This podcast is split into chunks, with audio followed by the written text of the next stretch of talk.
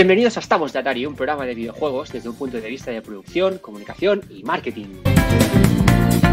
Hoy tenemos por aquí a gente que nunca falla, como por ejemplo Nacho Cantero. ¿Qué tal, Nacho? ¿Cómo estás? Pues nada, como tú mismo has dicho, no me, no me pierdo ni una. Siempre es un placer estar por aquí, exponer un poco los temas, eh, hablar de videojuegos, que es lo que. Para eso estamos aquí, que es lo que más nos gusta y poco más se puede comentar. Hacer, hacer como si supiéramos un poco de videojuegos, como hace toda la prensa en general. Más o menos. Otro, otro que repite es que tenemos por aquí es Jacob. Aquí Jacob, estamos. ¿cómo estás? Eh, dos de dos, yo creo que es un ratio de puta madre para haberme incorporado hace no mucho y con ganas, con ganas de darle un poquito a ver qué cosas planteamos hoy entre todos. Muy bien. Y hoy tenemos dos, posiblemente tres nuevas incorporaciones, que esto siempre está, está muy bien. Eh, por aquí tenemos a Paula Romero. Hola Paula, ¿cómo estás? Hola, un placer, muchas gracias por invitarme. Ahí. Ya está, no dices nada más, Paula. Es que soy un poco tímida, pero me iré soltando a lo largo del podcast. Es un poco tímida, pues más te vale porque tienes que ayudarme a presentar esto, ¿eh? que es lo que hablamos. Y tenemos por aquí al gran, grandísimo Enrique Valderrama. Pues, Bienvenido, Enrique. Muchas La gracias. la Gran, todos. grandísimo, ¿no? Mido menos de unos 70, así que la esencia pequeña, diremos. Muchas gracias. En, ca- en- en- en catalán tenemos un dicho que es ah, pot petit buena confitura, que significa que en el bote pequeño se guarda la Pues buena perfecto, confitura. me, viene, me lo quedo. Y en Toledo tenemos Yo también me lo quiero quedar. Y- con menos, así que no te quejes. Como las fragancias se guardan en botes pequeños también. ¿eh? Sí, sí. Eso, es, eso es, eso es, ese es el símil. Y nada, yo soy Jesús Escribano y el que, bueno, pues mm, empieza diciendo esto y acaba diciendo nada, básicamente. Así que si queréis, eh, empezamos.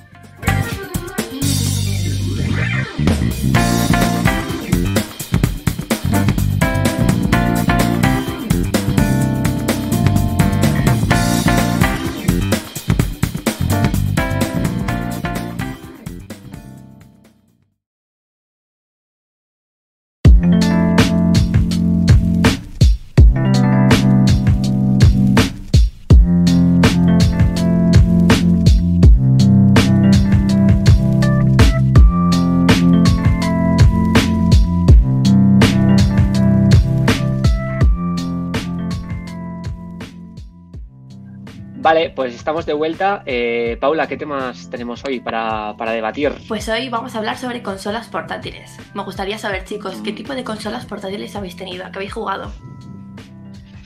Venga, va, los nuevos. ¿Qué, qué habéis tenido? Va. Enrique. Pues tenéis? Yo qué sé, igual yo. jugáis. em, PSP. Eh, cuando era más pequeño tenía una PSP blanca que mi hermano me trajo de Japón. Y luego yo mm, eh, sí que cuando un par de años después me compré una PSP normal.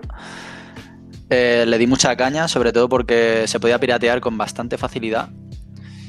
Y mm, creo que uno de los juegos a los que más estuve viciado fue a un Dragon Ball Budokai y a un God of War. Luego lo siguiente que tuve directamente fue una Nintendo 3DS. Bueno, claro, es que no me estoy acordando de las Game Boys con sus respectivos Pokémon, pero bueno. Me vuelve, vuelve, Claro, vuelve, claro, vuelve, claro, he, vuelve he- he atrás, tenido que volver unos tres años antes o cuatro de la PSP, pero sí, lo que es Game Boy Pocket, Game Boy Color, eh, Game Boy, Advance. no, se la, Advance. no se la repite mucho para lo buena que fue. Game Boy Advance con el Golden Sun y eh, juegazo, Uf. sí.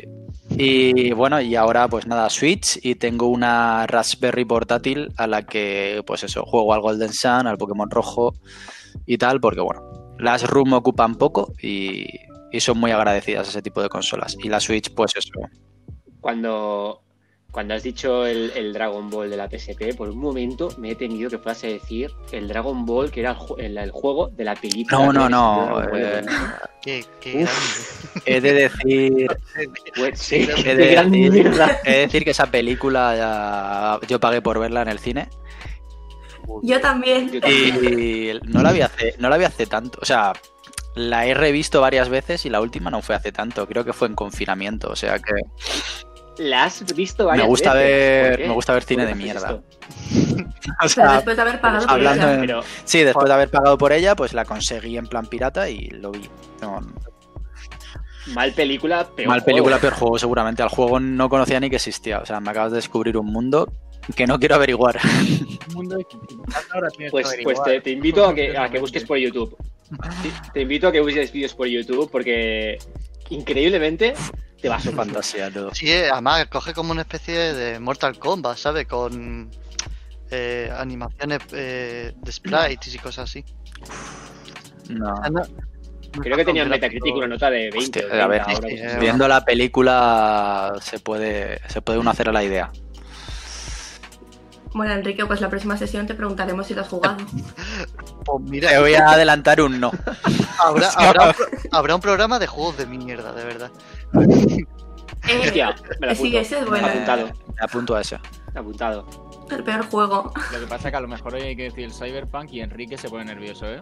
Eh, a lo mejor. Vamos a dejarlo ahí. No, no, no. No, Pues, hablamos hablamos de cuidado. juegos que, que, que, que- a- a- tiene ganas hasta de defecar dentro de él. O sea, es como de, de lo basura que puede llegar. Y, eh, le toca Vale. a Paula. ¿Qué- ¿Qué más? Sí, ¿qué otros buenos recuerdos habéis tenido? ¿Qué otras buenas consolas? No sé, para mí ha sido mi infancia. ¿Para vosotros Yo también? total, es que me acuerdo la primera consola que, que tuve, que por eso me venía antes muy fresca, fue la Game Boy Advance, con el Pokémon Rojo Fuego, porque yo no jugaba a los originales, me pillaron muy chiquitito. Y me acuerdo que era tan tan tan pequeño que no, no, no entendía la mecánica de Pokémon, que fíjate, tampoco es que tenga una mecánica súper compleja. Y me acuerdo de llegar al nivel de, de evolucionar a Charizard Charmander en la hierba de la primera zona, porque no sabía cómo, cómo avanzar con eso. O sea, fíjate, el de horas. No, sí, sí. Y luego tengo portátiles, pero he de decir que yo soy mucho más pro sobremesa que, sobre, que de portátil.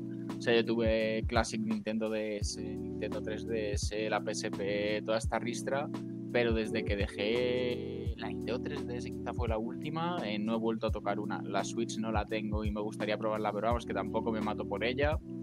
Y no sé, digo, por el estilo de vida que tengo ahora mismo, es que no, no, no es compatible conmigo. O sea, pudiendo tener un monitor y un tal, por la calle intento ir siempre andando por lo que no voy con ella.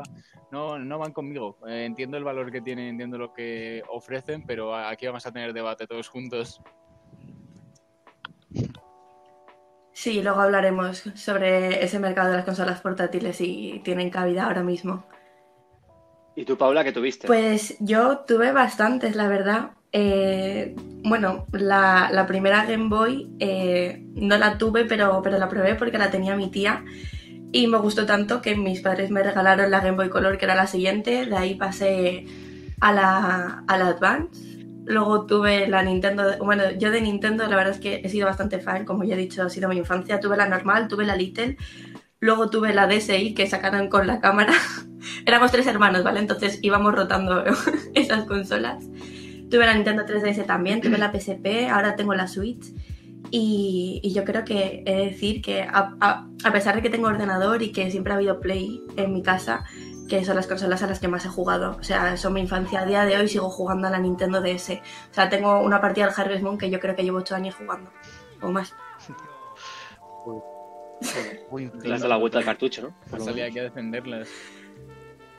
Yo totalmente, o sea, sigo jugando al Animal Crossing de la 3DS. eh, es que son juegos que para mí los sigo jugando a día de hoy y me recuerdan a cuando tenía 10, 12 años y, y en verano, después de la playa, subía y estaba en mi casa jugando a la DS porque no había Pero nada siguen actualizándose esos juegos. Es No. que eso, en plan, ya conseguido lo tope o, o lo máximo. No, ya me da mucha pena, pero, pero no. Tengo ahí Pokémon que, no, que ya no puedo cambiar, que no puedo evolucionar. Pero en Pokémon la duda es que yo tengo. ¿No tienes lo del banco Pokémon? Que los puedes pasar y luego te los puedes pasar a la Switch.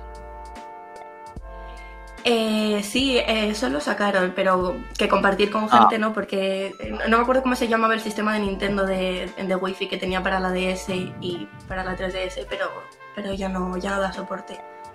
Para mí es una pena, claro, pero yo entiendo que la gente ya no juega estas cosas. Claro. O sea, Bueno, yo tengo- El reducto de gente como Paula ya como de mantener unos servidores Nintendo dijo, hombre, pues a lo mejor la broma ya estaría. No se la cuenta. Sí, no sé, a mí cuando me gusta un juego yo los quemo mucho. Bueno, y los Zelda yo creo que es que los he jugado mil veces, o sea, es que los vuelvo a jugar. A mí cuando me gusta un juego, lo vuelvo a jugar. Ah, Hablemos Como de que no he tocado un Zelda nunca. ¿Debería? Deberías. Mucho. Me sorprende que no te hayas topado con uno a día de hoy. O sea, No, por lo no, menos Ni de manera Sí. casual, no han entrado en mi vida nunca y no, no entiendo por qué. Vaya, cuanto más os conozco y más habláis de él, es como, joder, debería probarlo. O sea, sí, Pero ni por un conocido o algo. Es por probar el, el Breath of the Wild. No, no, eh, no. Mira, Jacob, si te, si te soy sincero, yo noto que mi primer Zelda hasta hará menos de 10 Descartas años. fuera. Aquí todo el mundo. Yo- Así te lo digo, porque, pero por cuestiones, por cuestiones de, de no tener una consola de Nintendo, porque mira, así aprovecho para, para hilar el tema. Mi primera consola portátil fue la Game Gear de Sega y fue mi primera consola también y no tuve ninguna otra consola hasta la PlayStation 1. O sea, no tuve ninguna otra consola de Super Nintendo ni ninguna otra consola de Sega. Luego más tarde, cuando ya tuve la Play, hice intercambio con amigos de te dejo una semana la Play, tú me dejas la Mega Drive, que siempre salía perdiendo yo, pero bueno, descubrí muchas cosas y también hice hacer intercambio con algún amigo que tenía Nintendo 64, etcétera, etcétera, ¿no? Pero yo no tuve ninguna portátil de, de Nintendo hasta que le regalé a mi madre en su día una Nintendo DS, cuando se puso tan de moda Brain Training y toda aquella historia. Y como estaba en casa, pues yo aproveché y y empezaba a jugar a franquicias de, de- de Nintendo, ¿no? Y fue allí cuando jugué el primer Zelda, que fue el Phantom. Hourglass, creo que se llamaba, El por aquí. No, sí, el de barco, sí, sí, correcto. Que luego sacaron el de- Spirit el de- Track, que ese no me gustó mucho, el de los trenes. Y dije, hostia, esto no está mal, tiene, tiene su gracia. Y entonces eh, me descargué el Link's Awakening original de Game Boy Color de la consola virtual. Y me gustó mucho. Y a partir de ahí fui jugando, fui jugando y, y me- ya tengo unos cuantos. Te diré, te diré que habré pasado 7-8 juegos tranquilamente del Zelda y el Breath of the Wild es uno de mis 5 juegos Pues favoritos. Es por que, año. es que me pasa un poco así, o sea, me pasa el punto de que, como os he dicho, yo empecé con la, con la Game Boy Advance, pero luego poco a poco llevo la Play 1, la Play 2, de Play 2 pasé a Xbox 360, de la Xbox volví a la Play 4, a la Play 5, y como que sí, he tenido portátiles, pero nunca les he dado durísimo. En plan, he jugado a lo mainstream, los Pokémon que siempre me han encantado y que me han acompañado siempre, eh, cualquier juego de moda que jugaba todo el mundo y ya está, pero nunca me adentra en el mundo Nintendo. No. Es que te diría que no te sé ni decir las franquicias, igual que de Play te sabría decir mm, todas las sabías por haber y de Xbox también. De Nintendo no, no, no me he metido en ese mundo todavía. Ahora, cuando, cuando hagamos un poquito de dineret, habrá que, habrá que cogerlo en algún momento. Tienes un mundo precioso que descubrir. Pues mira, yo de la, como decía, ¿no? De la Game Gear pasé a la DS como portátil y, y me compré de salida aquí en España la PSP. El día 1 de septiembre del 2005. 250 euros. Pam, ahí, toma, en el corte inglés de Plaza Cataluña de Barcelona. Y, y de la PSP, luego tuve la siguiente generación de 3DS y Vita, que para mí Vita es la mejor portátil que se ha hecho jamás, aunque Sony se ha cagado encima de ella totalmente. Y de ahí ya, pues, bueno, porque Sony dejó de lado a Vita y porque y Nintendo, por razones de la vida, pues ha dejado deprecada ya 3DS, pues me pasé a la Switch, ¿no? Y a Jacob ha dicho una cosa que me ha hecho reflexionar un poco y es que eh, actualmente, o sea, cuando yo he trabajado, llevo 10 años trabajando en Barcelona, pero yo vivo a las afueras de Barcelona, con lo cual cada día cogía el tren y tenía una hora, casi una hora de ida y casi una hora de vuelta a casa. Entonces, en el tren he jugado a muchísimos videojuegos, tanto en PSP, en Vita, en DS y en 3DS. Y, a- y desde el confinamiento, que trabajo desde casa y ya para siempre, mm, antes me llevaba siempre Switch al tren también. Por ejemplo, el Zelda Breath of the Wild es un juego que me he pasado en un tren. Y, es cierto que actualmente la Switch prácticamente no la toco como portátil, la toco como sobremesa. Sí, a mí me pasa algo muy parecido también con la Switch. O sea, es muy raro que coja yo y la pongo en modo portátil. A lo mejor cuando me voy a la cama y estoy una orilla y tal, y digo, venga, va, me la pongo. y Pero es que me cansan tanto las manos. O sea, es que es como si, si, si me empezara a doler después de una hora, hora y media. Y la verdad no estoy muy acostumbrado yo a jugar mucho portátiles y prefiero jugarla en fijo, vamos, siempre que tengo la oportunidad. Mm, Yo es algo que a mí no me Yo pasa. rompo el esquema y yo voy, voy al revés. Yo el Switch solo juego en portátil. Se me hace muy raro verlo en la tele Joder. y no sé. O sea, es que me pasé el Mario y el Zelda en, pues ponle que hayan sido 200 horas de juego en, en portátil y ahora la pongo enchufada a la tele y súper raro, súper raro. Supongo que es cosa de costumbre, pero a mí es que es, es el gran punto de la consola. Lo que a mí me hizo plantearme comprar una Nintendo Switch cuando nunca me había comprado ninguna cosa de estas es justo el punto de que sea tanto portátil como sobremesa. Pues yo soy consciente de que yo portátil no la voy a jugar casi nunca, pero sobremesa sí que me interesa bastante. Yo cuando me dice la gente, en plan, Buah, pues tío, pues para probar los juegos de Nintendo y las franquicias, píllate la Lite. Y es que para mí la Lite no tiene ningún tipo de sentido por el consumidor que soy. En plan, es que ni aunque me la des por 70 euros, eh, es que sé que no la voy a usar. Entonces, no sé, creo que, creo que ese es un gran punto que Mm. no se le menciona mucho a Nintendo y que se le considera como la, eh, a lo mejor la desarrolladora o el fabricante de las consolas portátiles. Es como, joder, la Switch se puede jugar en el, en el monitor y me montaría ya aquí un setup bueno de locos. Sí, yo por ejemplo, una de las razones por las que me compré una Switch es porque lleva mucho tiempo sin comprarme una portátil. Bueno, ya que estamos, yo no he hablado de lo de los portátil. Para mí mi infancia siempre fueron Nintendo, siempre. O sea, me tuve la Game Boy ladrillo durante por lo menos 4 o 5 años. La estuvimos peleándonos con, con mis hermanos durante mucho tiempo hasta que mi padre decidió comprarnos una a cada uno y aún así nos seguíamos peleando. Eh, luego llegó mi primo, perdió mi Game Boy y me compró una Pocket, mis tíos.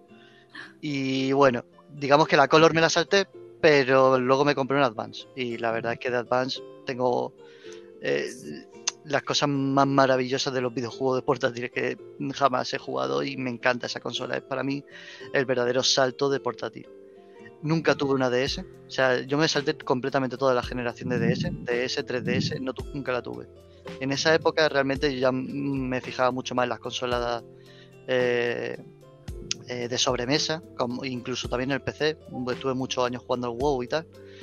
Y llegó la universidad y como no me pude llevar la consola, pues un amigo mío dijo, oye, te vendo una PSP. Y yo, bueno, venga, para adelante. Y me abrió otro mundo. Ahora, y volví otra vez a lo que eran los portátiles. Me encantan las, eh, PSP. Como decía Jesús, Vita es una de las mejores consolas y, y de las que poco caso se le ha hecho. Es, es indigno cómo ha acabado, pero bueno, se acepta tal. Yo me lo pillé de primera, o sea, el primer día ya tenía una. Y volviendo a lo de la Switch, pues he vuelto otra vez a, a ese cariñito que yo le tenía a las portátiles. Pero sí es verdad que lo- solo juego en modo, portátil cuando o viajo en tren, o viajo en avión, o me apetece tumbarme y estar en la cama tranquilo, ¿sabes? Pero siempre que un juego es muy tocho, yo siempre lo pongo en sobremesa. Siempre. O sea, se me hace muy raro jugar en una portátil a un juego con super graficotes. O sea, no sé. eh, es la tontería que tengo encima. Es algo así. Hostia, pero en Japón todavía la, la, la Vita se juega a la hostia, ¿eh? Porque yo fui a Japón ya hace más de un año, joder. En, novie- en octubre, noviembre del 2019. Y Sí. veía saco de gente jugando con la Vita todavía. Hombre, No sé qué he dicho antes, pero la Vita. Es que hay un mercado sí, sí, sí. especial Pero a saco de gente. para. eh, o sea, todos los juegos que nosotros vemos aquí en Europa y en América, eh, los juegos que hay en Japón y en Asia son juegos completamente distintos. ¿sabes? Eso, eso les llega casi los triple A eh, de aquí de Europa y de América. Es Sí, sí. otro Nos pensamos que somos el centro del mundo, pero allí hay uno de juegazos que juegan la de lista de, deseados que no de aquí. Japón por la gente, por a lo mejor por Famitsu y tal, y te van a sonar 3 de 15. Eso es otro, Dos o com- tres, otro mundo sí. completamente. Sí, y sí. mira, me alegro por lo menos de que el Vita todavía siga viviendo allí en, en Japón, la verdad. Pues esto Y de. No, No, perdona, de hecho, mm, me parecía que nos abría parte de la conversación para hablar del el mercado que estaba comentando Nacho que hay en Japón, que se siguen jugando estas consolas portátiles. ¿Cómo lo veis aquí en Europa? ¿Creéis que ahora mismo hay, ha- hay mercado? ¿O, o que el, mor- el, el móvil, el smartphone ha sido sustituto de estas Para mí sí. consolas? O sea, Para mí no. para mí el smartphone, para mí, el smartphone me ha llevado a la gente casual. La gente casual en las portátiles era, es un tanto por ciento muy importante. Y claro, para jugar al típico jueguecillo de turno, tal, no sé qué, pues mira, me cojo el, porta el móvil, me enchufo 5 o 10 minutitos, ti, ti, ti, ta, ta, fuera. Que esa, que esa gente antes tenía mejor una 3DS o tenía rara vez, pero bueno, una PSP y tal, y echaban sus mismas, mi- eh, los mismos minutos. Esa gente sí la ha perdido los portátiles. De, de hoy en día, al menos el- la imagen que teníamos nosotros de portátiles hace por lo menos 5 o 6 años. Pero los más hardcoretas siguen queriendo la Nintendo, siguen queriendo a Microsoft, siguen queriendo a Sony. Eso es es inmutable. Pero lo casual sí, lo ha perdido completamente y ahora a día de hoy soltar una portátil es bien jodido. Por eso Nintendo para mí hacer una, un híbrido es una de las mejores ideas que ha tenido. Sí, lo hecho muy bien. Yo, totalmente. Perdona, Enrique, de, Nada. acabo de meter un corte terrible. Pero eh, yo estoy con Nacho porque tengo la sensación y lo vengo pensando desde Navidad, tal, que volví a, mi pueblo a estar con mi, mi, gente de siempre, tal, y quizás están más alejados de este mundillo. Y es que, joder, yo recuerdo y cuando éramos pequeños, todos mis amigos y amigas tenían una DS, porque absolutamente todo el mundo jugaba a juegos de Nintendo, como decía Enrique antes, se podían piratear, tal, era como un ocio muy accesible para las familias y para todo el mundo. Pero es que ahora sus hermanos pequeños, la gente que yo veo por, por mi zona, que no es Madrid Centro, porque al final es como que cuando vives en Madrid o Barcelona, te sesga absolutamente todo porque esto es esto no es la realidad, esto es un reducto muy pequeño donde a lo mejor la mente eh, de la gente está más abierta por el tipo de cultura que les rodea y por el tipo de cosas que tienen que vivir, pero cuando sales un poco de esto y vas a comunidades más vacías de España o a otras zonas incluso ya de Europa de, o de tal, joder, no, no tengo la sensación de que haya tantas Switch, justo por lo que decía Nacho, porque es que las portátiles beben mucho de la gente casual y de los niños, pero es que los niños ya tienen iPad, ya tienen smartphone, ya tienen tantas cosas que quizás no tiene tanto sentido el eso, el como de cuando eres pequeño, es una DS pirateada, toma, venga, juega todos los juegos que quieras. Es que ahora en el móvil eh, puede haber dos millones de juegos si empiezas a rebuscar y es eso, es lo que es lo que han perdido un poquito, en mi opinión. Nada más que decir. No, no, no, no. Es decir, es decir que tengo que recoger, eh, no el cable entero, tengo que recoger un poco cable, porque sí que es verdad que el jugador casual se ve afectado directamente por, por, bueno, por tener un smartphone prácticamente igual o más potente que una consola portátil. Eh, no, tampoco quiero dejarlo muy en el, muy recogiendo cable, porque sí que a mí me ha sorprendido de tanto de mi círculo más cercano como de antiguos compañeros de instituto, de universidad, que cuando han subido una foto de ellos de, jugando a una Switch, a mí me ha sorprendido diciendo, oye, esta persona no sé qué hace jugando una Switch, cuando no le pegaba mucho. O sea, creo que hay un abanico, un espectro dentro de la población que, que tiene una Switch y que no y que lo desconocemos. Pero sí que es verdad que un smartphone tiene muchísima más, ¿cómo decirlo?, usabilidad a nivel tanto de juego como de, entretenimiento. Es decir, tú en un smartphone te puedes jugar al League of Legends, por ejemplo, puedes jugar a un juego que a mí me encanta que es el Ocean Horn y puedes ver Netflix.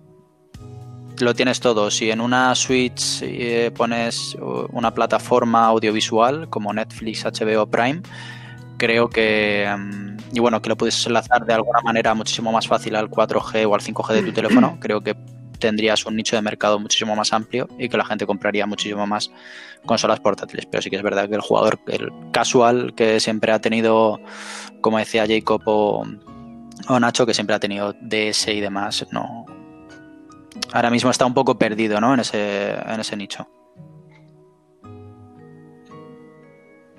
Yo estoy un poco también punto intermedio porque Mm, históricamente he odiado bastante el juego de teléfono móvil porque no me, no me he sentido representado, pero tengo que decir que empiezan a haber juegos que sí que me representan, que han sabido adaptarse al teléfono móvil o incluso en tabletas, ¿no? Que ahora puedes jugar con, el mando de Xbox o de Play en, el iPad, por ejemplo.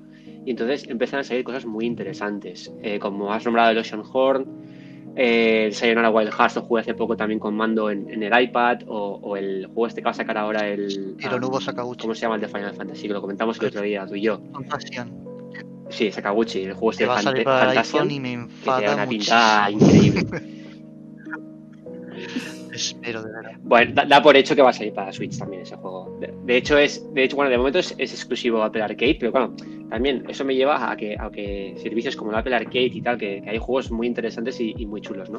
O sea, que históricamente no es un mercado que a mí me interesase mucho, pero creo que están consiguiendo eh, conquistar también un poquito al, jugador casual. De hecho, hay una versión del Final Fantasy XV que primero salió en móvil y luego se hizo la importación a Switch y está bastante la Pocket logrado. Sí, la, versión Pocket del Final Fantasy XV está a nivel historia prácticamente es lo mismo, simplemente pues te vas a saltar dos o tres pasos o te vas a saltar lo que es más el mundo abierto. Y a nivel de jugabilidad está muy bien y a nivel de gráficos está bastante bien. O sea, es un gráfico más cartoon, evidentemente, pero también evidentemente porque el, móvil no lo va a soportar, pero está muy logrado. Y eso sí que me ha, o sea, lo que decía Jesús me ha hecho recordar esta versión. También es que para mí aquí el problema, y no sé cuál será vuestra opinión, es que es una cuestión, ya siendo más técnico de la industria, una cuestión de pricing. En el tema de que la Nintendo Switch actual a mí me parece muy cara en comparación con lo que valía la DS en su día, y ya no, te, ya no poniendo en valor lo que valga o lo que no valga. Tiene un montón de años, las cosas eh, tienen depreciación, debería haber bajado, debería haber alguna oferta, pero es imposible pillar una Nintendo Switch por menos de 250 euros. Para eso está la Lite. Claro, sí, sí, totalmente de acuerdo, eso está light, pero hablamos de lo de antes. Si yo como consumidor quiero tenerla de sobremesa, es como que no baja de precio nunca y la consola no me parece el mayor de los problemas. El mayor de los problemas me parecen los juegos, que creo que se quedan muchas veces con un mercado quizá más infantilizado de pues lo que hablamos de antes, de casuals o de gente que le quiere comprar a su hijo una consola y le compra la Switch porque Nintendo siempre ha sido como estandarte dentro de- del gaming para niños. Y con el tema de que son niños y no saben cómo van estas cosas, como vale, venga, te cuelo todos los juegos a 50, 60 pavos, jamás bajan de precio y ya está. Que sé, sé cuál, sé cuál es el punto de vista de Nintendo y es el de que sus consumidores eh, no vean depreciado su dinero si se han gastado 50, que mañana valga 30, como sí que pasa en Sony, por ejemplo.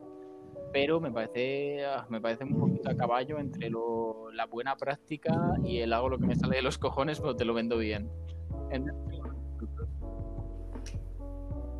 Sí, lo que pasa que eso es verdad, eh, lo que dices de la Switch, el precio es totalmente cierto, igual que el software, o sea, el precio de Wild, el juego de salida de la consola, sigue valiendo precio oficial 60 euros, aunque lo encuentras por 50, pero por ejemplo, si te miras el precio de la, de la PlayStation 4 o la Xbox One, sobre todo PlayStation 4 y PlayStation 4 Pro, no son mucho Juega más mucho baratas que, que de Es salida. decir, ¿eh? que te en venden la día. consola más Eh, dos juegos, más un mando, pero el valor de la consola sigue siendo el mismo siempre. Entonces, claro, hay veces que es como, ese sentido de, parece más barata, ¿por qué? Porque a lo mejor los juegos me lo ponen, ese juego que valía 60 euros, pues con este pack es como si valiera 40. El mando, eh, como vale 50, pues con este pack parece que vale 30, pero es que juegan con eso, con la oferta. Ahora, si te la quieres raspada, es rara que baje de precio. Claro, total, es un poco lo que dice Nacho, es que Play, eh, yo me acuerdo por ejemplo un colega que no es tan gamer, pero durante la cuarentena dijo, joder, vale, me voy a iniciar en esto, tampoco tengo nada que hacer, estoy en casa, y se pilló la PlayStation 4 Slim con un pack que había, como hay un pack loquísimo en ese momento, con cuatro de los PlayStation Hit y con un juego de salida esto de 60 pavos, no Joder. sé, como que era una locura, tenía como para todo el año, ya si quería una persona que no sea muy habitual de los videojuegos. Y le valió eso sí, a lo mejor le valió lo que valía la consola en ese momento, 200, 230, 250, no me acuerdo cuánto fue. Ves que venía con cinco juegos y uno de salida. Eh, Nintendo, vamos, Nintendo no te regala cinco juegos ni aunque vayas a las oficinas a quemárselas. Es raro una oferta de Nintendo, sí, la verdad. He visto alguna, pero no, pero. Sí, pero yo creo que también responde un poco a la ley de la oferta y la demanda, ¿no? Es decir, algo baja de precio cuando empiezan a bajar un poco esas ventas o algo y, y es que yo creo que Nintendo no, al final no deja de vender el Animal Crossing. Estas navidades ha vuelto a ser el juego más vendido. Y la consola más vendida, Claro, la es Switch, que es aquí. para que van a bajar el no precio haya si siguen vendiendo. no bajan el precio. O sea, hasta que no lancen una PlayStation 5 Pro, PlayStation 5 va, vali- va En- a seguir en- valiendo Bueno. 15. O una segunda versión. Estas, estas navidades, estas navidades en Estados Unidos y Japón, Switch ha vendido Pero más PlayStation que PlayStation 5 5 allí, y el- Xbox Series X. El y S stock, claro, es que es eso. que juegan un poquito Aparte con que no hay eso, stock. pero sí, que te entiendo. Pero bueno, Hombre, es que está claro que ese público más familiar, como denominabais antes, en plan, yo creo que ya no solo va enfocado a ese público casual, ¿no? El hecho de que sea una consola portátil, sino que al ser híbrida y, al- y los juegos que ven de Nintendo Mm. son muy familiares. Y en esta situación, a lo mejor de pandemia, también el poder sentir que conectas con la gente, que puedes jugar online a, a juegos de nuestra infancia. mucha- Yo, yo es que la estoy disfrutando. yo es que desde que estoy Es independizado la estoy disfrutando más, es decirlo, en, su, modo- en el modo portátil. Porque al final mi pareja pone la película que le da la gana en la televisión y si no me interesa, que casi nunca me suele interesar, pues Te la llevas. eso siempre lo hago yo. Antes de, no, antes de irte a otra habitación, te estás con ella en el sofá, Sí. hablando, ella ve la película, tú Claro. juegas.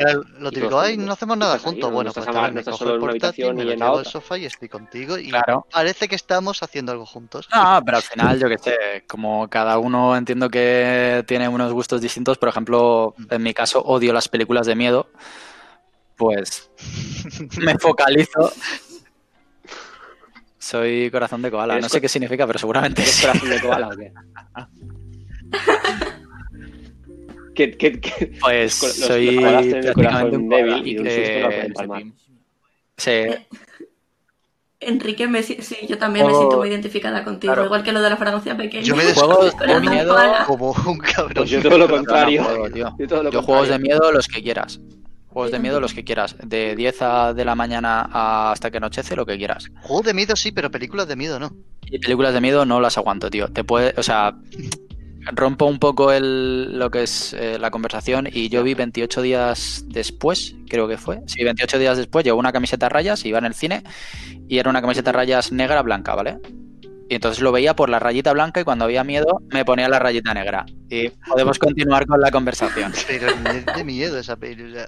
Y ni es de miedo. eh, 28 días después. eh, bueno. soy leyenda, lo pasé mal. Es, es, es mi mod. Vale, vale, ya, O sea, es mi mod. Yo vale. soy leyenda también me costó muchísimo. Te digo, más, el primer de Last of Us hice un esfuerzo sobrehumano por acabarle porque me daba mucho miedo. Joder. Bueno, ahora es cuando ahora es cuando suelto el meme de Soy leyenda de, de que está ambientado en 2021 por una vacuna que salió Calla, mal. calla. La ca- Altamente curioso.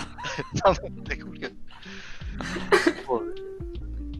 Bueno, sí, chicos, eh, volviendo a- a- al tema que estábamos hablando sobre, sobre bueno, si, si eran los móviles sustitutos de las consolas portátiles, eh, entendemos que para ese jugador casual, pues, pu- pues, sí, como decía Jesús, ¿no? Que iban en tren y que jugaba. Yo recuerdo que las DS pues, me las llevaba al colegio porque cogía la ruta y mientras tenía que esperar la ruta yo jugaba a la DS. Y, seguramente a día de hoy, un- yo que sé, un chaval de mi edad, lo que yo hacía era, en vez de estar con una Nintendo DS, pues estará con su móvil. Pero sin embargo, ¿creéis que son competencia, por ejemplo, para la Switch, esta consola híbrida? Yo creo que no atacan al mismo tipo de consumidor. O sea, son competencia más que para la Switch normal, para la Switch Lite. Para esa sí que vol- vol- vol- volvemos a lo de antes. Quien le quiere la consola más barata que haya para jugar de manera casual una vez cada X tiempo, pues a lo mejor con un móvil grande se apaña. Que la, Switch normal tu- tuvieron, de antes, tuvieron un acierto enorme porque supieron eh, ver lo que se venía, entre comillas. O sea, Nintendo tuvo clarísimo ahí que el futuro iba a pasar por tener más competencia en lo portátil y sigue siendo el estándar en ello. Yo creo que, vamos, tendría que pasar algo rarísimo en el sector para que deje de serlo. Pero vio venir las orejas al lobo y amplió un poco. Y para la Switch normal no me lo parece por, muchos motivos que luego, luego os puedo comentar. Pero para la Lite sí que me parece un enemigo a batir.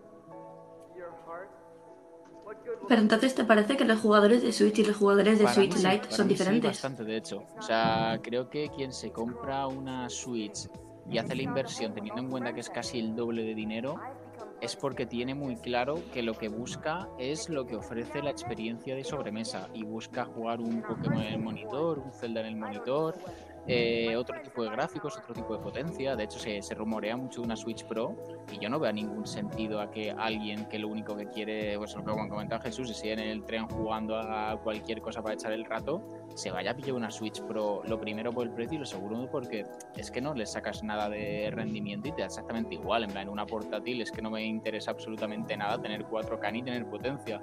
Y creo que eso, que va la Switch normal, va un, con, a un mercado muy, muy, muy específico, mientras que la Switch Lite sigue siendo más generalista, como fueron sus antecesoras. Yo tengo una teoría de la Switch Lite y la Switch normal. Y es curioso que siempre que he visto la Switch Lite en la calle o en, una, en la casa de un, de un familiar o lo que sea, está el niño pequeño jugando con ella. Yo tengo la teoría de si el padre le interesan los videojuegos y al niño le interesan los videojuegos, el padre se va a comprar una Switch normal. Pero si el padre suda de los videojuegos y lo único que quiere es que el niño tenga la consolita y que me deje en paz, le compro la Lite. O sea, para mí el público objetivo de la Lite son los niños chicos. Te lo compro y no. Porque al final, por ejemplo, a un padre que le gusten los videojuegos, puedes Sí, comprarse una consola de sobremesa y tenerla Lite tanto para el hijo como para él a modo de complemento. Haciendo que al final te gastas, pues yo qué sé, lo que cuesta actualmente una consola pese a PlayStation 5 o PlayStation 4 o Xbox o, la que sea, y compras por 200 euros o si pillas una buena oferta 220 y un juego, una, una Switch Lite para, oye, para tu hijo y para que cuando me entra el mono, si no puedo tal, eh, poder jugar. Yo, pero yo creo Teniendo que aparte el plus del móvil, de que, oye, pues si no puedo jugar a la Lite porque está mi hijo y mi mujer está viendo la tele, o mi pareja está viendo la tele y tal, pues juega al móvil o, o engancha el ordenador. O sea, al final creo que tenemos un montón de recursos que, que atacar. O sea, cuando queremos viciarnos. yo creo que si a, tu- eh, si a ti te gustan los videojuegos y te compras una Play 4 o una Xbox, lo que sea, y también te gusta Nintendo, yo creo que comprarte una Lite para el jugador de Nintendo, que realmente es de Nintendo, no, no lo, no lo concibe en su cabeza. Eso está claro. Y yo creo que tiraría hacia una normal.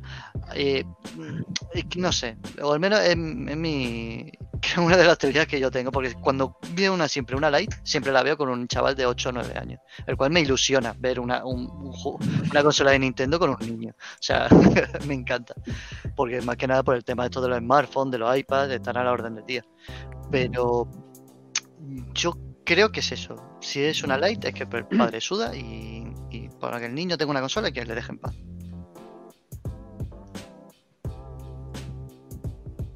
En ese sentido, yo he hecho un poco de menos, ¿eh? que haya más consolas portátiles que puedan servir como introducción a los videojuegos para los niños pequeños, porque es más. eh, que, y no Uf, eh, como hoy en día hacen la mayoría de darles el teléfono móvil y, y te apañas. Sega, He hecho un poco de menos esa época de Game Boy, DS y cosas así que le. Hay Le un dar a un creador de niño, contenido que me y gusta mucho que es Rubén entonces y no sé si habéis visto un vídeo en el que le da una consola a su sobrina, bueno, a una niña pequeña le da una Game Boy y llega la niña de la Game Boy y empieza a hacer así en la pantalla. Haciendo scroll con el dedo de la pantalla y como que él se pone un filtro de viejo y empieza a bailar con el de dedo de la mundo pantalla. joven, o mundo viejo joven o algo así. Y dices, hostia, es que... O sea, yo ahora mismo... Ah, yo veía lo mismo, pero con Eh, una revista física. Solo, solo un segundo, nota para nuestros oyentes. libros. eh, Esta publicidad no está pagada, sí, ¿de eh. acuerdo? No, no, Aquí no nos paga que nadie. Aquí, como tengamos que pagar, vamos jodidos. No, por el, por el comentario del, no, no, no, del eh, eh, influencer. Ah. Ni había Claro, no, no, no, que no, no nos han pagado, Ah, ¿eh? vale. Esto, es que somos fans. Bueno, si, si llega, si llega a- al- Puede contactarnos. al- Eh, sé. un saludo. Está invitado. Sí, y si no se quiere, y si no se quiere hacer, y si nos quiere hacer publicidad, pues genial. Bueno, entonces, eh, Nacho, tú, tú separabas ¿no? los target entre, entre la Switch y la Little en un público Más- más, más infantil y otro más familiar, correcto, ¿no?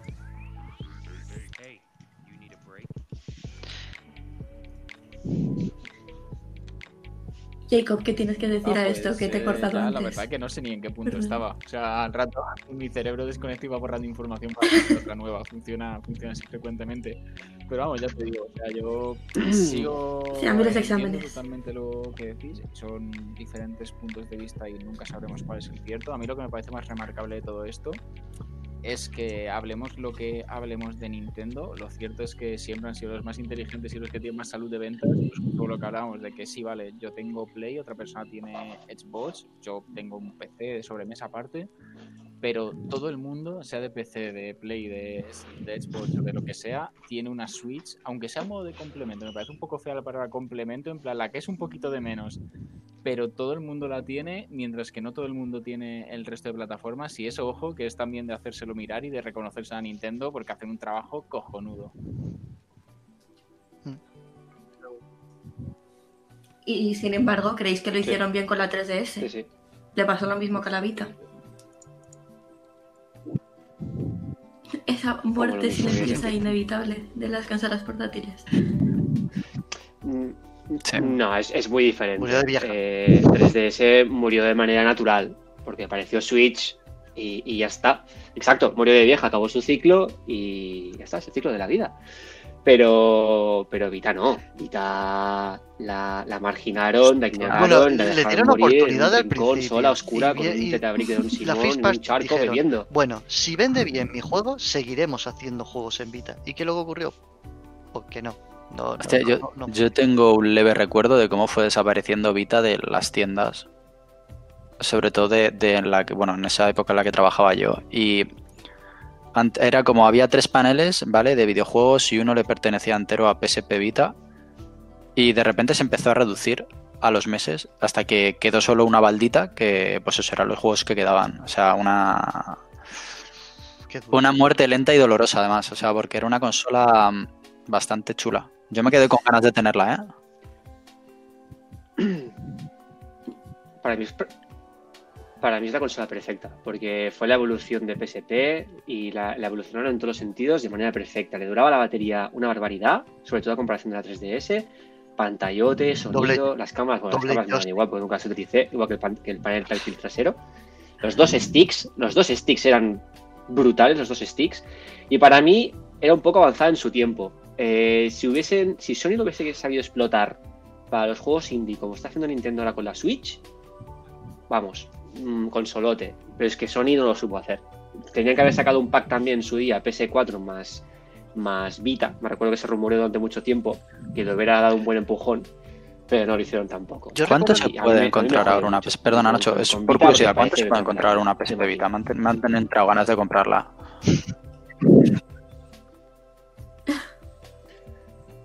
Pues mira, la, la Vita, que sepas que hace poco salió la noticia de que es la consola más vendida de segunda mano en eBay.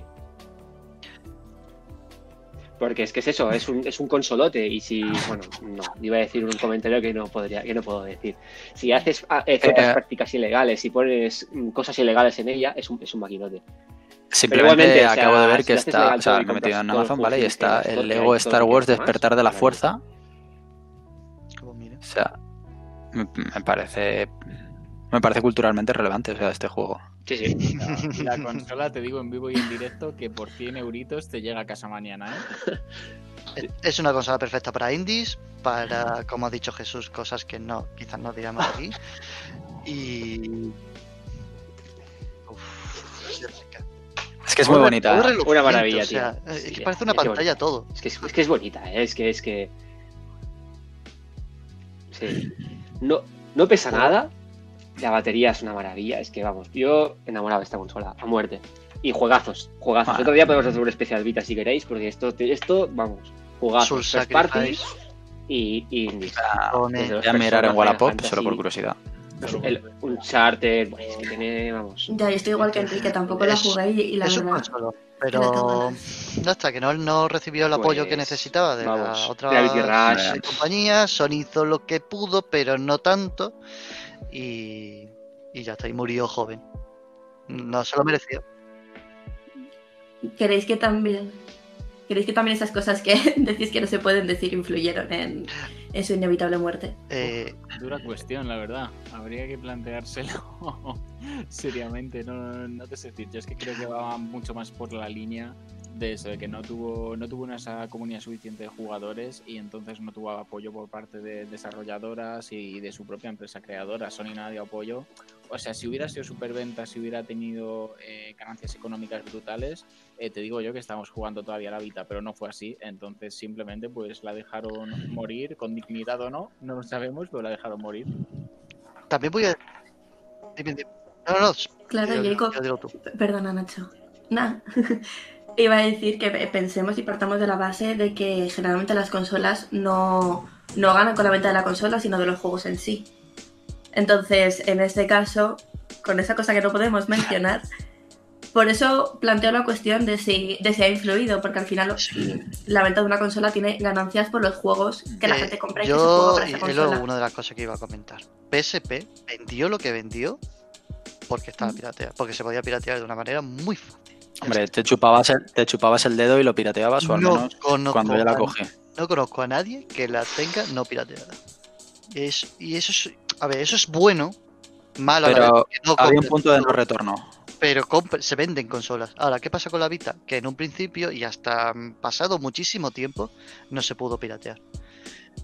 Y, y eso es una de las cosas que la gente mm, le tocó un poco las narices. Una- amigos míos no se compraron la Vita para esperar hasta que la piratease.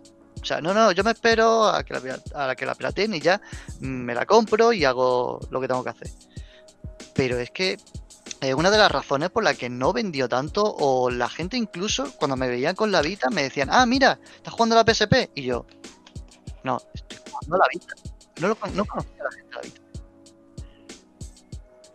Pero a mí me parece un poco. Estoy, estoy un poco de acuerdo, pero no del todo, porque yo creo que si Sony le hubiera dado el apoyo que se merecía, eh, esta consola hubiera vendido mucho más. Igual que Nintendo ha hecho con su DS y su 3DS. Se han hinchado a sacar juegos y se han hinchado a vender consolas. Y, y la DS Sí. se podía piratear muy fácilmente, igual que la 3DS. Muy fácilmente, incluso más fácil que, que una PSP, porque Hmm. eh, al final para piratear una PSP tenías que tener un- unos pocos conocimientos técnicos. En cambio la DS, si quería mi madre, la podía Sí. piratear yendo a una tienda y comprando una tarjeta de estas piratas. Y ya está. Pero mm, yo creo que fue más eso, la falta de apoyo eh, de juegazos, que bueno, los tuvo, pero no sé, no sé si Sony no se lo creyó o qué, o no supo explotar esa variante indie que podría haber tenido. Pero bueno, esta es la historia y me sabe muy mal. Y bueno, lo de PSP, sí es verdad, era fácil No, no, piratear sí, PSP, es brutal, es y mucha gente lo, hizo, pero, también Pero eso, que la muy, gente lo conocía bueno, ¿eh? porque se podía piratear bueno. y podías tener mil juegos y mil emuladores dentro de la PSP y ya está. ya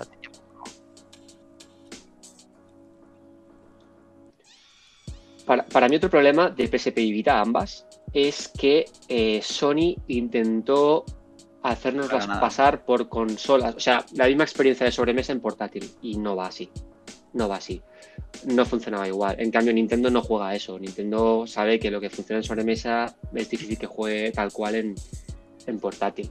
Entonces tenía juegos es- que estaban pensados para consola portátil. Y, y- y Vita y PSP eran grandes juegos que sí, se podían jugar bien, Eh, pero Nada que ver. Yo no jugué al God of War que- de que- PSP que un God of War sobre y- mesa, por ejemplo, ¿no?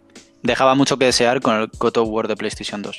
A mí, a mí me encantaba, ¿eh? Y me parecía una brutalidad lo que se podía llegar a hacer con una PSP. Claro, Sí. claro. God of War son eh, una referencia gráfica de la potencia que tiene una PSP. Ahora, como tú dices, dejaba un poquito de desear. Los juegos duraban 4 o 5 horas, lo- esos God of War, que estaban muy chulos. A mí me encantaban. Y la jugabilidad estaba muy bien. Pero Para, para mí no era la duración, pero era más la experiencia en sí. Por ejemplo, ¿Al yo soy muy fan de Uncharted, los tengo todos, los de Navis. y jugué en su momento, intenté jugar al, al Uncharted de... No recuerdo cómo se llamaba, el de Vita. me encantó. Y creo que le di una hora de juego, porque dije, no, esto... Pues a mí no, a mí no me... Uf, a mí no me gustó todo. sí. También, sin embargo, uno de mis juegos favoritos de. Vita es el Killzone. Es una Muy fantasía. el bueno, muy bueno. Maravilla. Y el online maravilla. en su momento funcionaba muy Sí, bien y estaba muy Una maravilla de juego, lo, lo tengo aquí la una maravilla. Pues yo seguiré con mis Final Fantasy y creo que el Crisis Core Sí, sí. Bueno, bueno, es que como, Es ahora- como hablamos en uno de los Final Fantasy, yo estoy muy alto después de Navidades con esto, ¿eh? Este es de PSP, ¿no? y yo me alegro. Pues mira, a- ya. Hablando de portátiles y. y Pero fíjate que no me la mano esto. A mí Final me- Fantasy XII. Yo A mí me lo tengo encanta. para DS. ¿La segunda parte? Ah, bueno, es verdad, el, el Event Wings o algo así. Ah, Sí, sí, sí, sí. Al Sí, Yo a- tenía uno así, que era como sí. de ajedrez, no me acuerdo ni cuál era. O sea, de ajedrez. sí, no sé. Que Dissidia. El Final Fantasy Dissidia, no sé qué. Dissidia, esos son de batallas. Sí, pues como el del ajedrez. Por eso. iba, de- iba desbloqueando. Sí, sí, o sea, es el, es el Dissidia. o sea, Ah, que es de se movían por ficha en la, en la- Sí. en el mapa, Vale, sí, el Dissidia Se, 012, se mueven por fichas. el Dissidia, Dissidia de 012 y el y el nuevo este de Dissidia para fijos, que no me acuerdo. Yo jugué en PSP, que también tengo por ahí el, el disco y, a ver, entretenido era, pero Está bien, está bien. dejaba mucho que desear. Yo es que sigo diciendo que la PSP es una muy buena consola cuando tienes las herramientas necesarias para, bueno, hacerle cosas ilegales en las que, bueno, puedas meter pues tanto películas, eh, otros juegos, etcétera. esto lo has dicho antes, Enrique, y, y fíjate, entiendo, lo has dicho con la Switch, que Sí. se pudiera poner portales como Netflix, HBO o algo así. Y fíjate, eh, no que no esté de acuerdo, sino que lo que he sentido cuando tú lo estabas diciendo es que me, para También mí cierto. me desvirtúa la consola.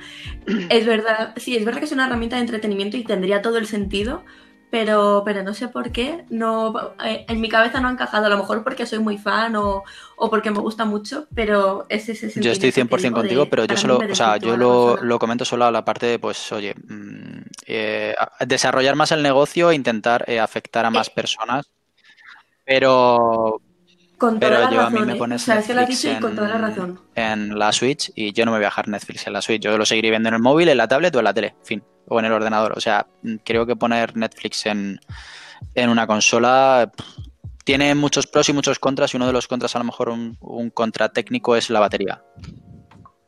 Yo iba a comentar que realmente sí utilizo las plataformas de Netflix, HBO, incluso Amazon en las consolas.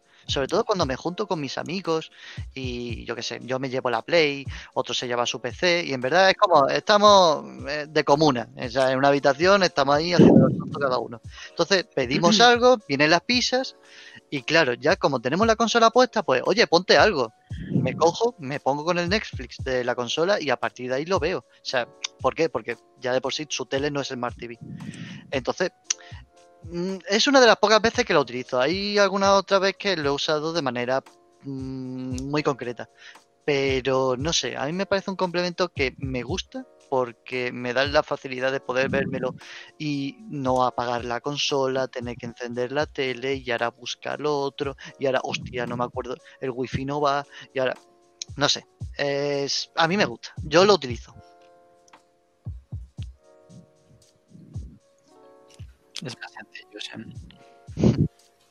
Bueno, ya hablemos. Antes hablábamos de los smartphones como, como competencia de, de- de estas consolas portátiles. ¿Alguno de vosotros juega, Sí, juega al smartphone? mucho. ¿Juega juegos No, para móvil? Mucho, mucho más de- mucho más del tiempo que debería. De... Pues hace Ya que juegas, no mucho estuve jugando al Ocean Horn por segunda vez. Eh, dieron un juego en, en la Apple Store mm, sí que se llamaba Sky, bastante bueno. Muy parecido en colores a Lori, o sea, visualmente era muy bonito, nada más que era en tercera persona. Y luego, aparte, pues bueno, lo que es el League of Legends, el. ¿Cómo Wild se llama? Wild, Wild Rift. Eh, me gusta bastante. He jugado Sí. al de cartas de The Witcher. Todo lo que son cartas en el móvil me mola bastante, sin que sean apuestas estilo póker. Es decir, pues eso, al Gwent, al Hearthstone, a las Magic. O sea, le uso, pero también. Sí, no. Para juegos.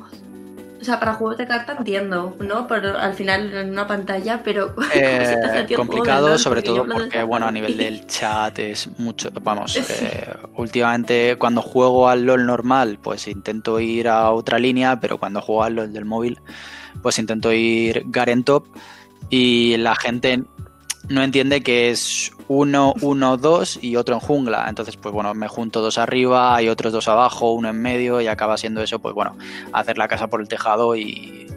y cuanto a mecánicas, bien. O sea, a me defiendo bastante ¿cómo bien con el móvil.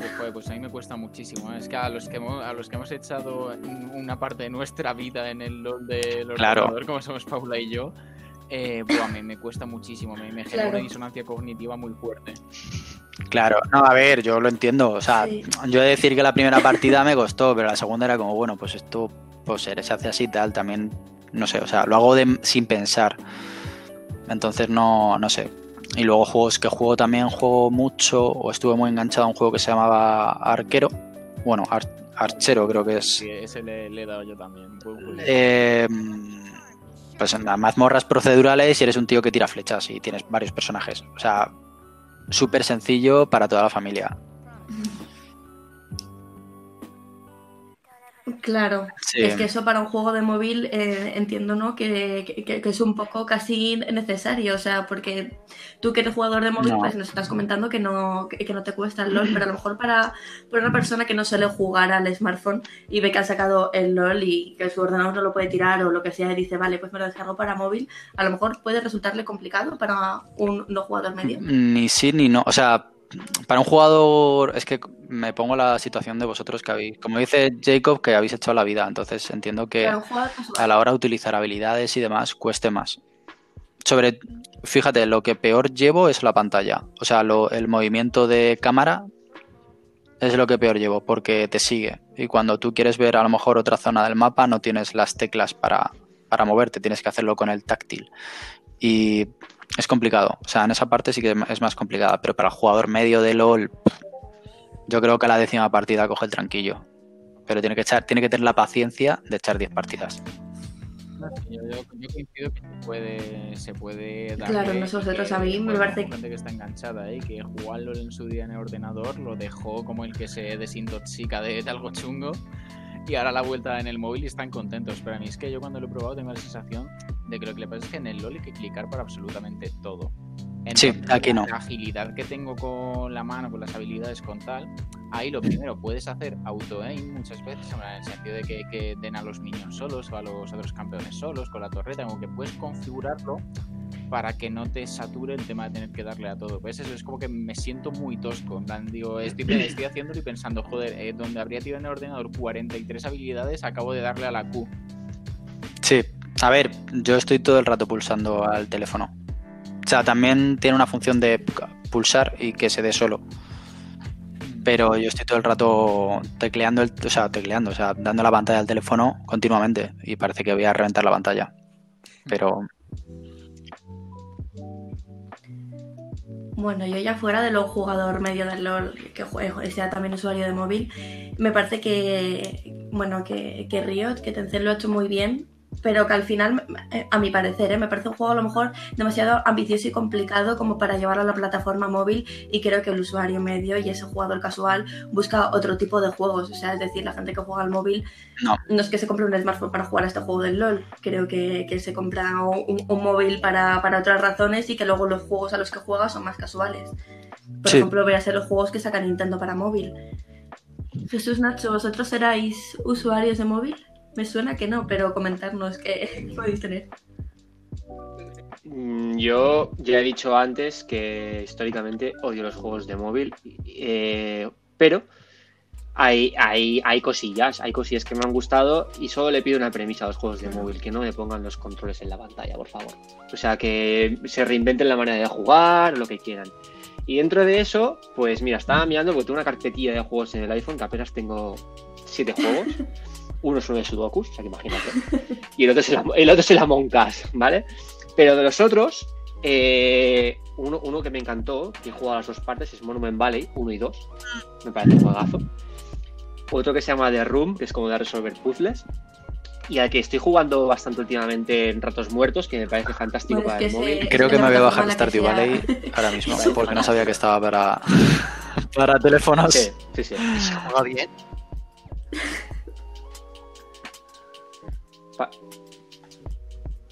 Y últimamente eh, estaba jugando a bastantes más cosillas porque estaba pagando el servicio de Apple Arcade, que me parece bastante bueno. Por 5 bretes tenés, tenés cosas bastante chulas ahí.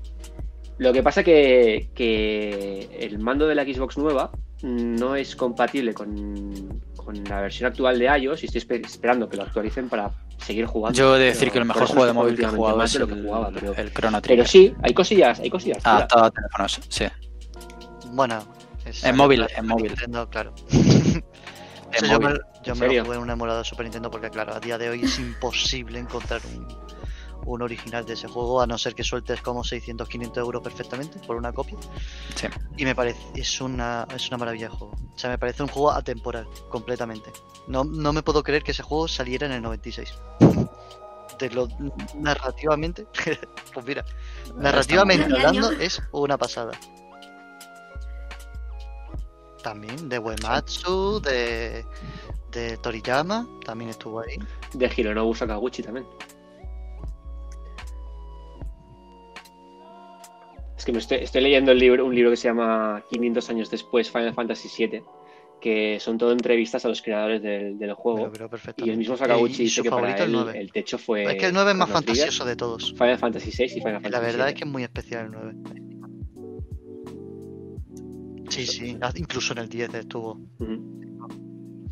Pero en el Con la 9, película, sí. sí, en el 9 todavía estuvo él involucrado. Pues- sí, sí, sí, sí.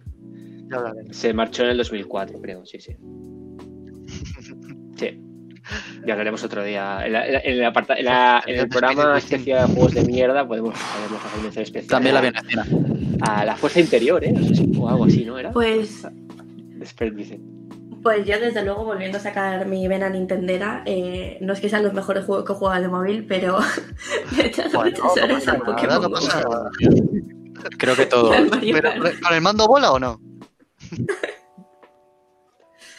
No pasa nada. Eh, no, no, no, eso no. eh. Mira, Mira, que me- tengo el Let's Go Baby también para la Switch, pero, pero no me lo he comprado. La verdad, ya cuando lo sacaron y, y te vendieron eso de que podías tener a Mew, yo ya tenía a Mew y dije, no, no, no lo necesito. O sea, jugué desde que salió. Es verdad que hice una pequeña parada, pero a día de hoy también sigo jugando el Pokémon Go. O sea, Per- perdona, Paula, que interrumpa, que interrumpa en tu turno, porque me has hecho pensar en un juego que jugué mucho, que es el Mario Bros. para, ¿El Run? para ¿El Mario Bros. Run o algo así? Me pareció muy, muy bien muy bien. adaptado, porque jugabas con un toque de, de dedos. Pero es como. El, o sea, el Mario no para, ¿no? Y Sí, tú simplemente tocando el sí. botón salta.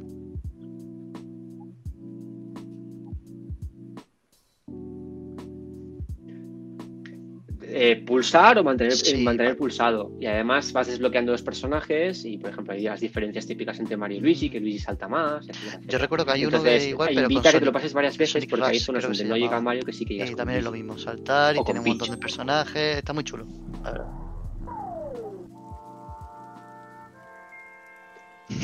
Tendremos. Ya, Soy ya tienes que hablar de la película. favorito, pero también en el, el especial Juegos de Mierda. no lo he visto. Habrá unos cuantos para mencionar. Es entretenida, es entretenida. es entretenida. Sí. O igual me la. Ah, igual está me la mal película. Está mal, está mal. Está en Amazon. Está en Amazon Prime. Sí. Sí. Ah, compro, A compro mí me pareció bien, entretenida. Para verla, mira, un sábado por la tarde, un domingo por Bueno, la tarde. para ser algo de. Sonic, Bien. parece que ha salido bien, así que.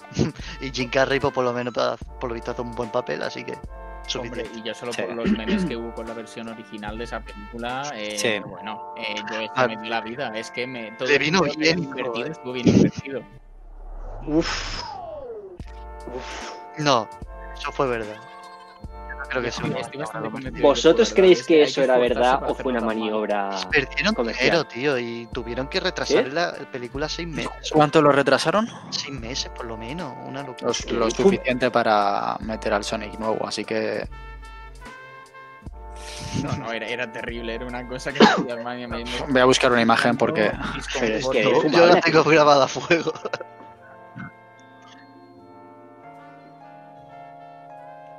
claro, Es que, claro, lo bueno de haber visto la película es que yo ya olvido, he olvidado ese Sonic ya. Pero A claro, ver, yo- a mí me gusta como, que la "Guau, gente Me encantaría ver. se reimagine, ¿vale? Blu-ray o lo que sea, Me gusta, o sea, especial pero que lo hagan bien. Que lo hagan con, con, eh, con, mm, con amor, por así decirlo. Pero es que ese Sonic, hermano, querían hacerle un Sonic verdad, ¿sabes? Como si fuera un erizo que a dos patas de verdad. O sea, para Sí. además, esto es muy feo, ¿eh? Una cosa es decir, hostia, eh, está sufriendo que alguien le mate. eh, sí, es un... uf, es que estoy viendo imágenes y no, no hay por dónde cogerlo. No sé. Habría Pero- hubiese estado al nivel de Dragon Ball Evolution. Si llega a salir la película con ese Sonic, hubiera estado Pero al qué nivel de decisión Dragon Ball tomaron, o sea, es que me imagino que es una- un tío encabezonado de que no, no, no, esto es así, un jefazo, ¿sabes? Sí, sí, Esto es así y se tiene que hacer así. Y todo el mundo diciéndole que no, que no, que no, esto no va a ir bien. Que sí, que sí, que sí, que sí. Hasta que, pam, en la, en la cabeza. Madre mía. Fue, fue historia, ¿eh? es que se, se- es lo que dice Jesús, se ha olvidado porque al final salió bien la cosa, pero sí, imaginaos, solo imaginaos que nos llegan a poner el tráiler tan pronto y que dicen, tomadla, sale en dos semanas. Bueno, bueno, bueno, la que se hubiera liado, es increíble. No, sí, sí. Sí. O- hola, la película de Super Mario Bros. Hola. Esto Eh, pasa la película 15 Super Mario Bros. no es una película de mierda y la película patatas. Super Mario Bros. es una fantasía, así que no Por voy favor. a negar, no voy a no negar hagáis que, que que en no mi primera intervención me ponga violento con Es Bueno, una mierda, pero no es buena. bueno, bueno, chicos, antes, antes de que lleguéis a las manos, vamos a hacer parada musical y, Vale. y volvemos a la vuelta.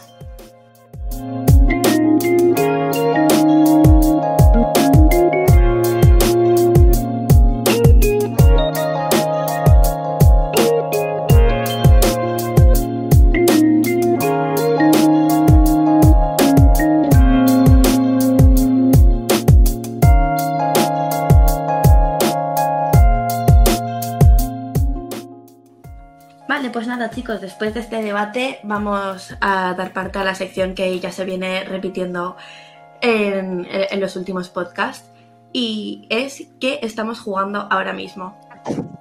Eh, favor, Enrique, ¿nos elegir plataforma. PC, Empieza. Haz dos honores. No, De, de- de- de lo que pues quieras. en el sí. último mes. Tienes tiempo, no, no, me, todo, me he todo, terminado de todo, pasar Final todo. Fantasy VII todo. Remake Porque lo dejé un poco abandonado. que hace que no hacemos programa. Sí, lo sé. Vale, vale, vale, vale, para, para, para, porque aquí hay que alguien No, a mí me que gusta hace poco también que se lo ha pasado y yo, soy, Enrique, y yo "Oye, también me lo no te pasé. le pases, a lo Vale, mejor eh, empezad, voy a vale, tu casa y tenemos que llevar a las Hablemos manos este también. Y por eso Sí. le he acabado pasando. Sí. Hubo una amenaza eh, previa a que yo me lo pasase. Dejé Ghost of Tsushima al lado. Joder. Puse el Final Fantasy VII después de mis 110 horas de Ghost of Tsushima que llevo. Y retomé el Final Fantasy VII con 40 horas y lo he terminado con unas 52. La primera vuelta. La primera vuelta, sí. primera vuelta. Y tengo esa, tengo esa caja y es una fantasía. De hecho, creo que en los primeros 5 minutos de retomar el juego me volví a enamorar del juego y me lo pasé. Y. Sí. Yo te, voy a, yo te voy a decir que para mí, uno, es el GOTY del año pasado. Dos, eh, estoy esperando que deje de ser exclusivo y que lo metan en Xbox, en Game Pass o lo que sea, para volvérmelo a pasar con la excusa. Y tres, estas navidades. Sí, me lo pasé hace, pues, en confinamiento. No sé si habéis jugado al Final Fantasy. perdón, no sé si habéis jugado al Final Fantasy VII original. Perfecto. Pues. te Vale, sí, es cortito. a hacer el, el ejercicio de volver a jugar toda la parte que cubre el remake, o sea, hasta que sales de Migdal. ¿Vale? Si tienes las versiones, una de las versiones actuales, eh, puedes multiplicar los combates y las tienes. las- Sí, además tienes, juego, creo que tienes sí, lo mire, porque lo tengo por para tres. Switch y tienes como le das a, cual, un- al nos R3 y quedamos tienes curación automática, o sea que. ¿Vale?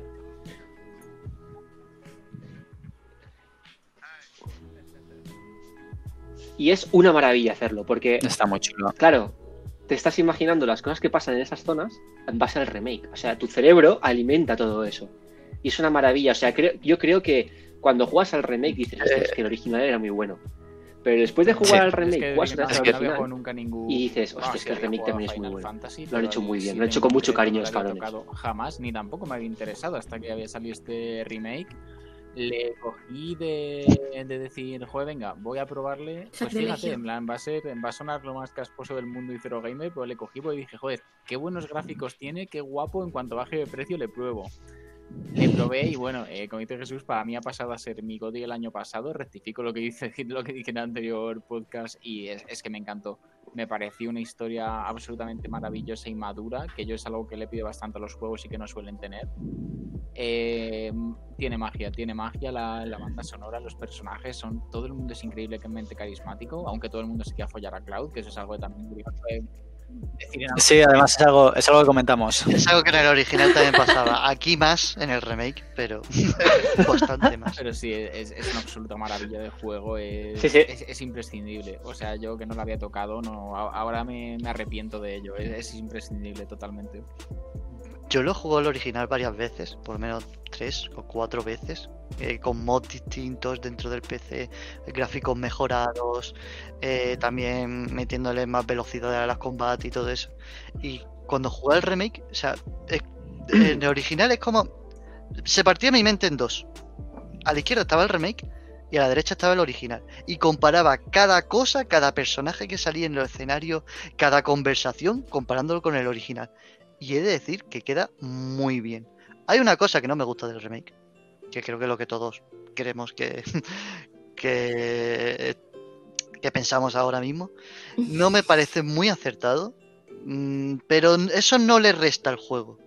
El juego de por sí es- Me refiero, sí, A la parte media, a la parte que pasa en medio. No vamos a destripar nada. Te refieres, a fi- te A- a refieres al final. a la parte de los secos, ¿vale? ¿De Sí, cuidado con los Ah, vale, spoilers.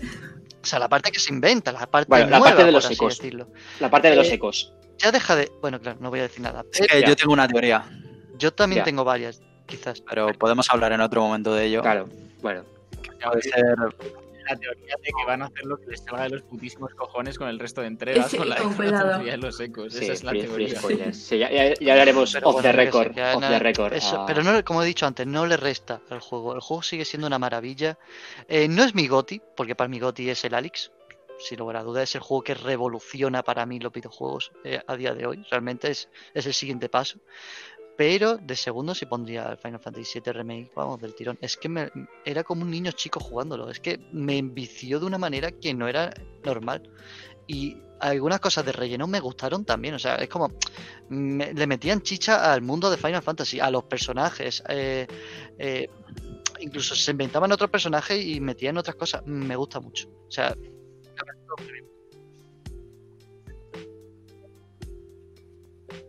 La música. Es que todo, todo tiene mucho cariño. O sea, la parte del mercado muro, todas las pruebas del gimnasio, la de vestirte y todo.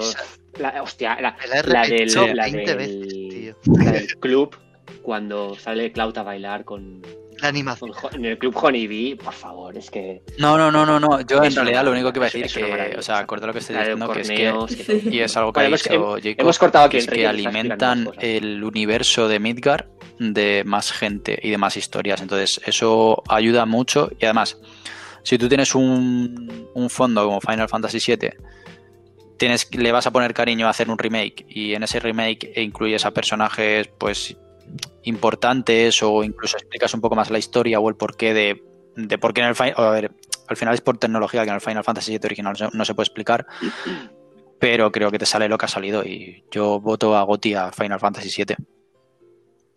O sea, es mi Goti también. Y nada, juegos, lo que comentaba, juegos que estoy jugando, pues desde el Octopath, el Immortal Phoenix, eh, me he enganchado mucho al Pillars of Eternity. Me parece un gran juego para los amantes del rol clásico. Y nada, Xbox, el Halo, el Dragon Quest, o sea, varios que vienen en el Game Pass y en PlayStation, que es a lo mejor lo que más estoy jugando ahora. Eh, el Cyberpunk, aunque cueste mucho. Y, nada, terminando el Ghost of Tsushima. Al final, Ghost of Tsushima es. eh, peleando en el GOTY con el Final Fantasy VII es de lo mejor que he jugado en mucho tiempo después de The Witcher 3.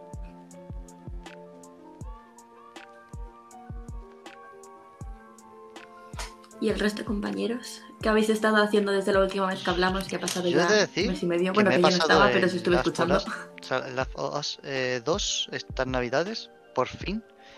Me ha encantado. Eh, no entiendo la review bo- bombing que hubo en su momento. No lo entiendo, simplemente que no lo entiendo. A mí me ha encantado el juego, me parece una flipada. No me sorprende que sea GOTI, mucha gente piense eso, eh, aunque yo no, pero bueno, que mm, me siento bien porque haya ganado. Y actualmente, la verdad, no estoy jugando mucho. Estoy ahora mismo con un emulador de Super Nintendo, jugando, al Secret of Evermore. No sé si sabéis cuál es. Uno de Squaresoft Mm, ¿No? 96. Ah, Secret of. Secret of Evermore. Ni idea, la verdad. No. Es como un spin-off de Secret of Mana o algo así. Es es uno de mis juegos de infancia. O sea, yo me empecé a jugar los videojuegos por ese juego. O sea, literal. Eh, y bueno, es como volver a otra vez a, a tener 6 años, 7 años. mm, y guay. Pero prácticamente no, no tengo ningún juego ahora actual jugando serio en ninguna plataforma actual.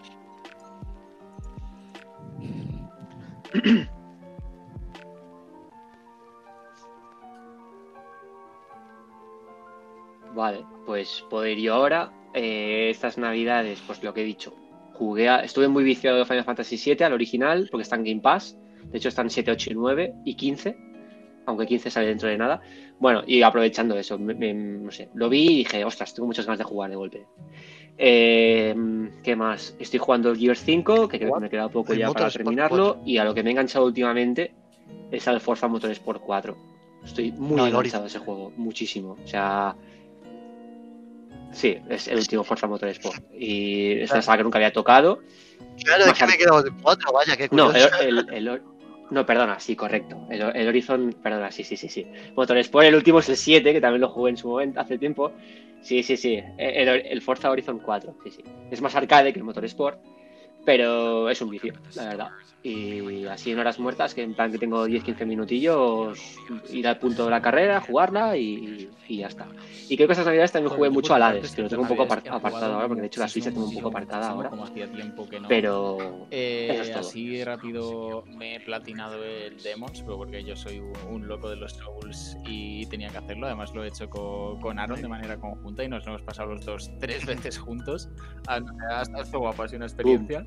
Luego eh, el Hades también me le pillé para, para probarlo y para hablar con conocimiento de causa, pero como, como Jesús le tengo un poquito apartado, he llegado hasta el final, me, me he matado el boss final y es como que me gusta mucho la, man- la mecánica y cómo implementa todo, pero uf, se, se me acaba haciendo un poquito bola el tema de que cueste tanto acabarle entre comillas, que no es que cueste tanto, porque no llevo tantas horas, pues como que, vale, quiero ya llegar al punto de, de empezar a hacer runs enteras y aún no he llegado a él. Pero bueno, le, le retomaré en algún momento.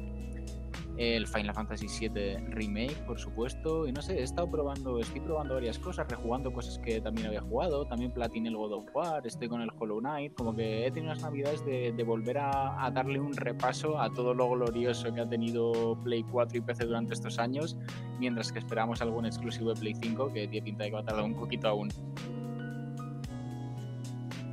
Uf. O sea, el Demos me ha gustado muchísimo, me ha gustado mucho porque es un... por cierto, ¿qué te ha parecido el Demons? El problema que le veo. Eh, bueno, entiendo que te ha gustado, si te lo has pasado tres veces, ¿no? años y se nota mucho que es el primero. Se nota mucho que es el primero y hay cosas como la frustración que las maneja muy mal. Hay ciertas decisiones de diseño que creo que hoy en día no se implementarían y que están hechas puramente para molestar al jugador en vez de para suponer un reto. Entonces, ¿es un juegazo? Sí, me lo he gozado. Sí, le he echado 60-70 horas para sacarme el platino y me las volvería a echar. Pero eso, se nota, se nota mucho que es el original, lo que no es, no tiene por qué ser malo, pero si alguien está esperando eh, un Dark Souls 3 que tiene todo pulido y es prácticamente perfecto en casi todo, más allá de que te guste más o menos, no lo es, no lo es, pero ni de lejos, eh, es otro concepto.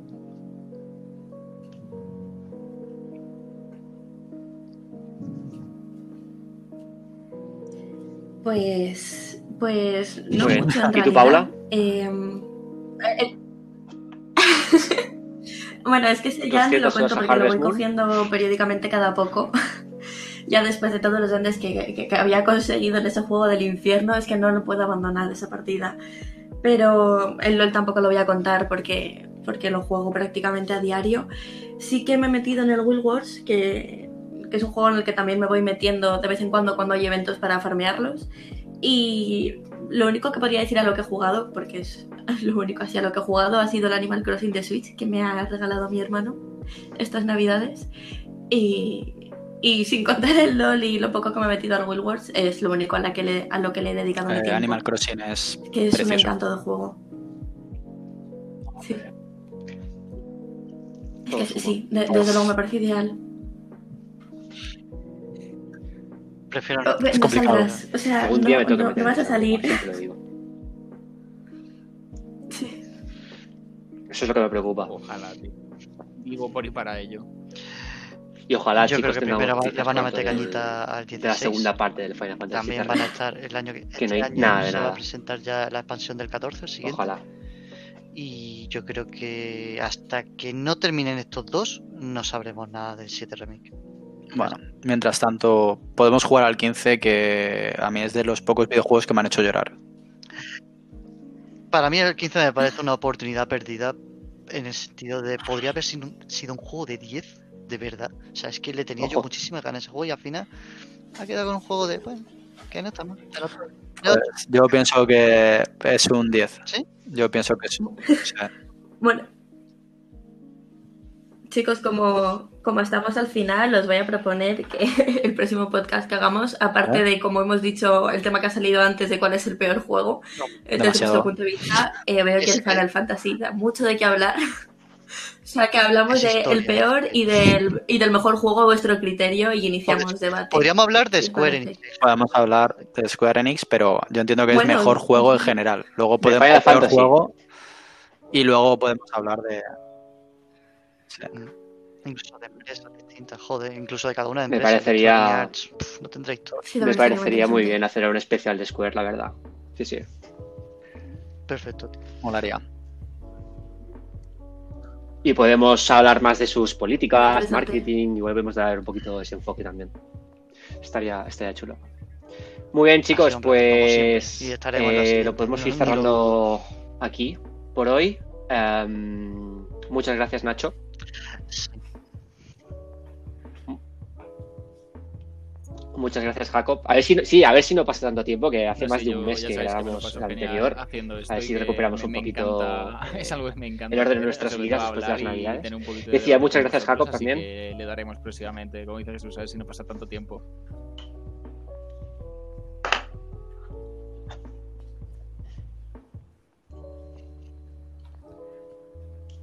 Sí.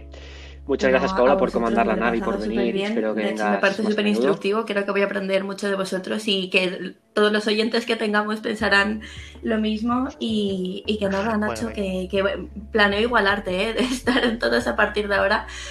Porque, pues sí, porque me parece súper interesante. Muchas gracias a vosotros. Final Fantasy 7. Y no me acuerdo, es el main theme, el contigo prelude. acabaremos con, ¿con qué canción acabaremos hoy? Adiós. Hasta Placer. luego, señores. Pre- Chao. el, el prelude. Vale.